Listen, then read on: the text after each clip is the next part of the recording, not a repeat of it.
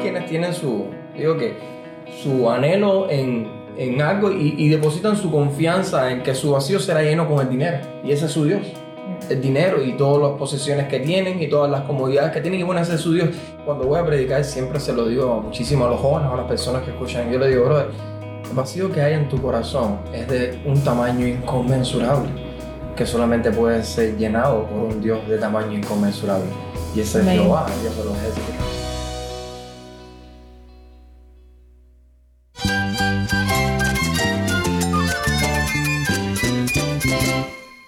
Jesús es nuestro Salvador, nuestro amigo. Cristo es mi guía, Cristo significa todo, pero en primer lugar mi Salvador, mi refugio en tiempos difíciles. Él es nuestra fortaleza. Es la salvación, es la vida eterna. Bueno, Cristo es, es vida. Él es suficiente. Él es el héroe de esta gran historia. Cristo para mí es mi todo.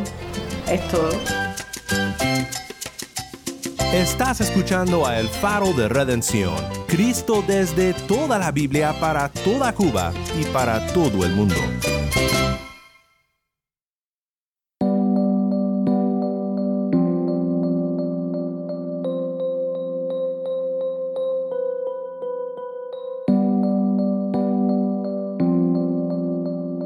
Hola, soy el pastor Daniel Warren. Gracias por acompañarme aquí en El Faro.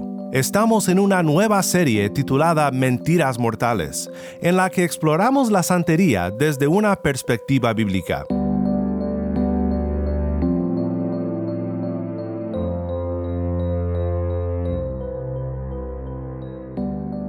En este episodio nos acompaña Cristian Andrés Ortega. Cristian nos describe el Iyaboraje, la ceremonia de iniciación a la santería. Y ahí te, te bañan, te restregan con un estropado, ahí tienes los ojos vendados, no ves absolutamente nada. De eso se encargan tus padrinos y tus cosas. Y es como yo digo que eh, el, el, inicio del primer baño que tienes que, pasar, para, que tienes que tener para que todas las personas que están a tu alrededor, o sea, en este caso, o sea, el, el oriate, es el que te va a hacer santo, los va. Quédate conmigo para ver la verdad de Cristo sobre estas mentiras mortales.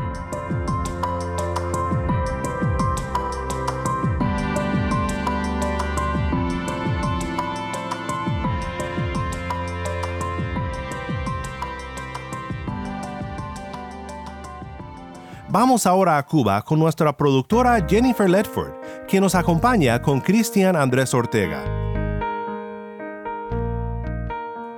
Dios les bendiga mucho mis hermanos. Mi nombre es Jennifer Ledford y esto es el Faro de Redención. Hoy estoy muy emocionada porque tengo el placer de conversar con mi hermano Cristian. Dios te bendiga mucho, Cristian. ¿Cómo estás? Todo bien, Jenny. ¿Qué tal?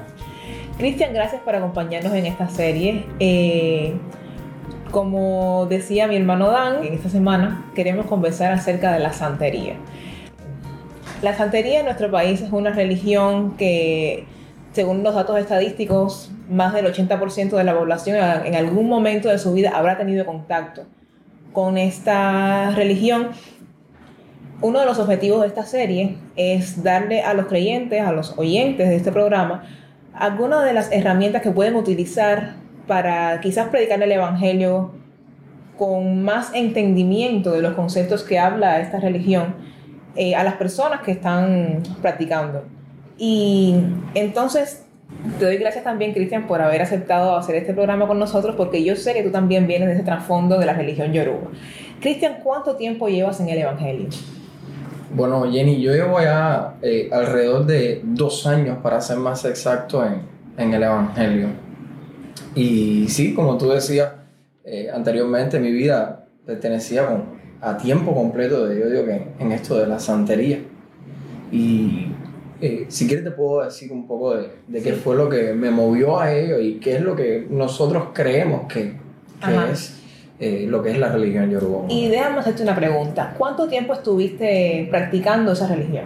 No estuve, de hecho, no estuve mucho tiempo. Eh, en medio de mi proceso de la ceremonia de, de lo que era el yabonaje, todo ese proceso, eh, yo digo que Dios me llamó en medio de ese momento y interrumpí todo el proceso de, de la ceremonia y me volví a Cristo. O sea que no estuve por mucho tiempo. Entonces queremos hablar acerca del concepto de, de, lo que nosotros los cubanos conocemos como hacerse santo o el concepto de yaborá. ¿Qué es lo que es hacerse santo? Según el, el, concepto popular que se tiene. ¿Qué es lo que las personas piensan que es eso? Yo digo que las personas cuando tú les hablan acerca de, de el concepto de hacerse santo, lo primero que le viene a la cabeza es prosperidad económica. Mm. Eso es lo primero que le viene a ellos a la cabeza. Eh, también igual lo- lo- yo digo que lo utilizan eh, cuando están en medio de un aprieto o cuando están en medio de, de algo como la solución a, ese, a ese problema. Pero mayormente, cuando tú ves a alguien que se hace santo es para especular de cuánto dinero tiene, para, para decir de que yo sí puedo, porque aparte de todo esto es bien caro. Exacto, es una caro. ceremonia que no es gratis, hay que pagar un precio. Muchísimo dinero, de hecho. Sí. Yo creo que la mía, recuerdo cuando me la hicieron, costó más o menos alrededor de casi 5 mil o 2 mil dólares, no sé, estaba entre eso porque me consideraron, porque la persona que me lo hizo era mi cuñado y me consideró en aquel entonces y me consideró con 2 mil dólares, así que no, no creo Sí. que a otro que no sea cuñado lo consideren de esa misma manera. Sí, Y entonces, para explicarle también un poco a las personas que quizás no estén tan relacionadas con este tema, ¿qué es lo que es hacerse santo? O sea, eh, hacerse yabó, ¿qué cosa es como tal? Primero que todo, eh, tú le preguntas a alguien en la calle y lo único que te va a decir es que, mira, yo me hice santo por cuestiones de salud. Entonces esto me va a ayudar a mejorar mi, mi salud, ya sea física y espiritual, y me va a hacer mejor persona. Pero tú le preguntas en sí qué es el, el hacerse santo, qué es Iyabó, y no te van a dar, yo digo que la respuesta correcta, o, o te van a dar lo que ellos creen, o lo que su padrino les dice que digan, pero no. Lo que significa Iyabó es esposo o esposa. O sea, es como que tú te estás casando con el oricha. Y esa es toda la ceremonia. De hecho, tú puedes buscarlo, yo creo que en cualquier diccionario, en el Google, tú lo buscas qué significa Iyabó y te va a salir esposo o esposa del oricha. Sin embargo, tú le preguntas esto a un santero aquí como tal de Cuba o a un iniciado y no te va a dar una respuesta concreta, no te va a dar algo exacto de lo que significa esto. Y puedes hablarme de, bueno, según la experiencia y lo que has visto, ¿cuál es la motivación que lleva a tantas personas a volcarse a esta religión, a quererse hacerse santo? Yo digo que la motivación principal, la que todo el mundo escucha aquí, es esa que te estaba diciendo al principio de salud. ¿Por qué te lo haces? No, por salud, porque estaba enfermo y esto me va a sanar. Otros también lo utilizan como modo de escapatoria. Hice una estafa, eh, la policía me anda buscando y me voy a hacer santo porque sé que mi problema se va a solucionar. Y te vas te das cuenta que a los 3, 4 días los ves trancados en la prisión y tú dices, bueno, ¿y, y te ayudó? No, no me ayudó. Entonces, las motivaciones que ellos utilizan esto es como una vía de escape, un conducto de escape para ellos, ya sea eh, problemas de salud o problemas de prisión, resolver sus problemas en el matrimonio. Eh, quizás en una consulta que le hagan le dicen que ese es, el, yo digo que el cuño, lo que te hace que, que vaya, oye, vas a morir, necesitas hacerte santo tú y toda tu familia. Entonces uno como le tiene miedo a la muerte, eh, cuando Exactamente. no conoce a Cristo, le tiene terror, pánico a la muerte como yo, cuando me lo dijeron, oye, vas a morir por manos de un extraño, dije, ¿cómo? No, espérate, espérate. Y enseguida lo que hice fue refugiarme en eso y buscar mi salvación, como por así decir. Y según lo que me estabas diciendo, que el verdadero significado que, que tiene esta ceremonia es como un matrimonio, ¿cómo tú recuerdas haber vivido esa, esa ceremonia? Lo primero que, que me vino a la cabeza es cuando me, me bañaron, ¿sabes? Yo tenía una serie de, de vestiduras o agua y esto era la primera ceremonia como tal que se hace antes de entrar en el, en el cuarto, antes de, de comenzar todo. Te llevan a un río y ahí en medio del río como que te rompen todas las vestiduras que tenías puestas como por dos, tres días. Y es como pidiéndole permiso a otro de los orichas que habita en el río, que es Ochun. Y ahí te, te bañan, te restregan con un estropajo. Ahí tienes los ojos vendados, no ves absolutamente nada. De eso se encargan tus padrinos y tus cosas. Y es como yo digo que eh, el, el inicio del Ujú. primer baño que tienes que, pasar, para, que tienes que tener para que todas las personas que están a tu alrededor, o sea, en este caso, eh, sea el, el Oriate, que es el que te va a hacer el santo, el Orba, la Yubona, que cuando tú te pones a mezclar todo esto con la, con la boda, serían como que los concubinos o algo, o los Sí. sirvientes que te van preparando para que tú tengas este encuentro con, con el Oricha. Algo curioso que, que me comentabas un- en un momento que estábamos conversando es que cuando conocemos finalmente que esta ceremonia es como una boda, todo cobra más sentido. Claro. Porque muchas personas, me, me comentabas que muchas personas pasan por esta ceremonia sin saber muy bien a veces lo que están haciendo. No, de hecho, no saben. Ellos no saben de lo que significa esta ceremonia, a no ser que se decían a estudiarlas luego de, de este proceso de inauguraje que tú, eh, tú haces todas las ceremonias y no sabes lo que te hicieron hasta que tú recibas cuarto de santo. O sea, después de que tú pasaste por todo esto, tienes que ver a alguien a pasar por todo esto para tú poder recibir cuarto de santo. Pero mayormente tienes los ojos vendados en, en todo este tiempo. Tienes los ojos vendados y no saben para qué te están bañando, no saben para qué te están rompiendo la ropa. Tú dices, bueno, esto no es más que parte de, de la ceremonia y punto, lo voy a aceptar así. Pero en sí no saben qué es lo que significa todo esto. ¿Y quiénes hacen esta ceremonia? Esta ceremonia eh, va siempre, yo digo que con el Osba, que es el, el santero principal, es como decir el padrino. Luego te sigue la Yubona. La Yubona es el que, eh, el que está contigo, el que te baña. Es, es como decir eh, tu madre, es como decir alguien bien pegadito a ti, es la que se va a hacer o el que se va a hacer responsable en todo el proceso de diabonaje y en todas las ceremonias que también llevan, llevan esto también igual. Entonces me estabas hablando de que esta ceremonia es una boda con un orisha. Sí, ¿Y cómo alguien sabe cuál es el orisha que debe casarse? O, o- o ese, esa persona o ese orisha, que en teoría las personas se casan, es que es, la, es el orisha que le va a resolver su problema específico. Sí, a ver, es todo parte, yo digo que desde, desde el momento en el que tú, tú, tú te haces mano orula, en el momento en que tú recibes mano orula, ahí te dicen cuál es tu ángel de la guarda, o sea, cuál es el oricha principal eh, por el cual tú te vas a coronar el día que te hagas santo. Todo esto lleva un proceso desde el principio con el babalá hasta que tú entras en el cuarto de santo. Ahora, cuando tú entras dentro de, eh, valga la redundancia, dentro del cuarto de santo, te hacen una consulta luego de, de todo esto hasta que te sale cuál es el otro, eh, el otro oricha que te va a acompañar. ¿Cuál es el otro oricha que te va a acompañar? En el caso mío fue Inle. Inle fue mi ángel de la guarda, fue mi, yo digo que mi oricha con el que me iba a casar. Pero mayormente esto es una deidad, de, vamos a decir que no se hace, sino que se recibe. Es algo que es fuerte, es como un poder divino fuerte. Entonces, automáticamente como Inle no me lo podían hacer directo a la cabeza, tenían que hacerme Yemayá con Oropa Inle. ¿Sabes? Porque eh, pertenece al agua también igual. Entonces, por eso es que me hacían Yemayá. Y automáticamente mi madre era Yemayá y mi padre era Inle. O sea, ya yo supe desde el principio quiénes eran los dos. Entonces cada, cada orilla tiene como quizás un medio específico, unos que son del río. Un elemento, del- sí, Ajá, sí. un elemento. Sí, eh, cada uno de estos orillas, eh, yo creo que Changó es el fuego, es los rayos, lo representan con una serie de cosas como un guerrero fuerte. Eh, Ogun siempre se basa en esto de lo que es los metales, hachas, cuchillos, raíles de línea, cosas de hierro. Eh, Yemayá es, el- es las aguas del mar, Oshun es las aguas del río. Pero como estas son los populares, hay muchísimos, muchísimos más. Como Abita, que es identidad maléfica. Eh, hay muchísimos, muchísimos más, muchísimos. Te digo que si nos ponemos a mencionar lo que son las 750 deidades, que muchísimos no conocen, muchísimos no conocen.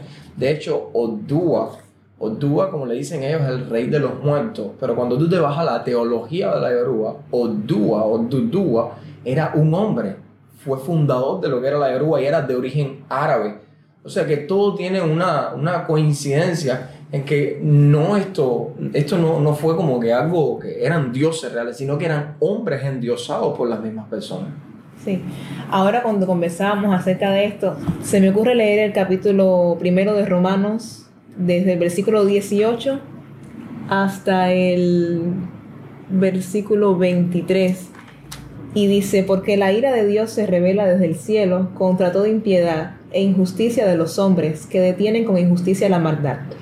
Porque lo que de Dios se conoce les es manifiesto, pues Dios se lo manifestó, porque las cosas invisibles de Él, su eterno poder y deidad, se hacen claramente visibles desde la creación del mundo, siendo entendidas por medio de las cosas hechas, de modo que no tienen excusa. Pues habiendo conocido a Dios, no le glorificaron como a Dios, ni le dieron gracia, sino que se envanecieron en sus razonamientos, y su necio corazón fue entenebrecido. Profesando ser sabios, se hicieron necios, y cambiaron la gloria del Dios incorruptible en semejanza de imagen de hombre corruptible, de aves, de cuadrúpedos y de reptiles. Por lo cual también Dios los entregó a su inmundicia en la concupiscencia de sus corazones, de modo que deshonraron entre sí sus propios cuerpos, ya que cambiaron la verdad de Dios por la mentira, honrando y dando culto a las criaturas antes, de, antes que al Creador, el cual es bendito por los siglos. Amén. Se me ocurre leer esto porque cuando estamos conversando de esto vemos que nuevamente nosotros, eh, los seres humanos, en, eh, como antes de conocer al Señor, cuando estamos en pecado, adoramos a las criaturas en vez de al Creador. Y eso pienso que habla de que verdaderamente tenemos ese vacío de como que de buscar a un Dios, pero en vez de ir al Creador, eh, siempre caemos adorando a las criaturas, a las piedras, pensando que, que eso, que los ríos tienen un poder que nos puede salvar cuando verdaderamente Dios es el único, el creador de hecho de, de todo lo que vemos. Exactamente, yo digo que eso es un vacío nato que, que, nosotros tenemos en el momento en el que nos separamos de Dios. Y hay una cosa que yo cuando voy a predicar siempre se lo digo muchísimo a los jóvenes o a las personas que escuchan. Yo le digo, brother, el vacío que hay en tu corazón es de un tamaño inconmensurable, que solamente puede ser llenado por un Dios de tamaño inconmensurable. Y ese es Jehová, Dios de los ejércitos. Entonces, eh, todo este tiempo, mi anhelo, para contarlo a modo de experiencia, mi anhelo por buscar algo superior nunca, nunca se cesó hasta el día que conocí a Cristo. Hay quienes tienen su, digo que, su anhelo en, en algo y, y, depositan su confianza en que su vacío será lleno con el dinero. Y ese es su Dios. Mm. El dinero y todas las posesiones que tienen y todas las comodidades que tienen. Y bueno, ese es su Dios. Dice, yo no creo en más nadie que en mí mismo y el dinero que sale de mi mm. bolsillo. Ok, perfecto, ese es tu Dios. Otros creen que son personas, amigos que son bien allegados. No, yo le tengo una fe a ese colega porque ese colega me soluciona mis problemas, ese colega siempre está ahí. Y otros también igual terminan en esto de, de la yoruba como respuesta y solución a los problemas que ellos tienen. Pero desde el principio, en el momento en el que el hombre se apartó de Dios, ese vacío quedó, ese hueco de tamaño inconmensurable quedó. Y como les decía, que no puede ser llenado por más nadie que solamente Dios que es de tamaño inconmensurable. Y entonces nosotros en nuestro pecado siempre intentamos llenarlo con cosas creadas. Y las cosas creadas en este mundo de pecado siempre van a fallar. Y eso es algo que, que podemos verlo en nuestra vida diaria. Mi hermano, muchas gracias por seguir conversa, por conversar con nosotros.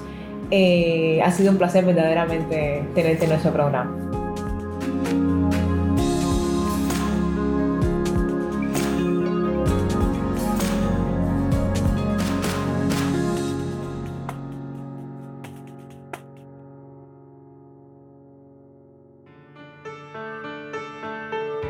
Soy el pastor Daniel Warren y esto es el faro de redención.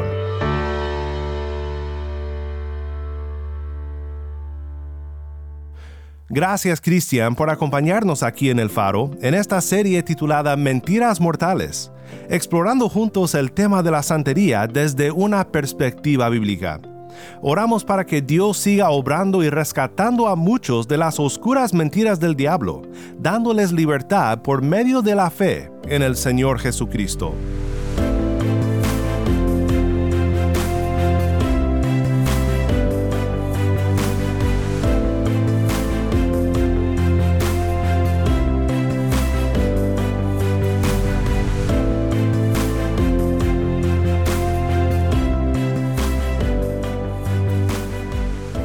El Faro de Redención como programa radial fue ideado para Cuba, pero ha crecido a un nivel global y si estás en sintonía fuera de Cuba, te agradezco por pasar estos tiempos con nosotros estudiando temas que nos fortalecen en nuestro caminar cristiano. Para más información sobre este ministerio y sobre cómo tú puedes formar parte de nuestra misión, visita nuestra página web elfaroderedención.org nuevamente nuestra página web elfaroderedención.org. No olvides que también nos puedes seguir en las redes sociales, en Facebook, Instagram y Twitter. Solo busca El Faro de Redención. Allí encontrarás más contenido durante la semana para animarte en tu fe y para mantenerte informado sobre el ministerio del Faro. Si esta programación ha sido impactante para ti, queremos saber de ti puedes escribirnos al correo electrónico ministerio arroba el faro de Nuevamente nuestro correo electrónico ministerio arroba elfaroderedención.org o mándanos un mensaje de voz a nuestro número de WhatsApp. Y cuando nos lo mandes indícanos si podemos incluir tu mensaje en un futuro programa. Nuestro número de WhatsApp es 1-786-373-4880. Nuevamente nuestro número de WhatsApp 1-786-373-4880.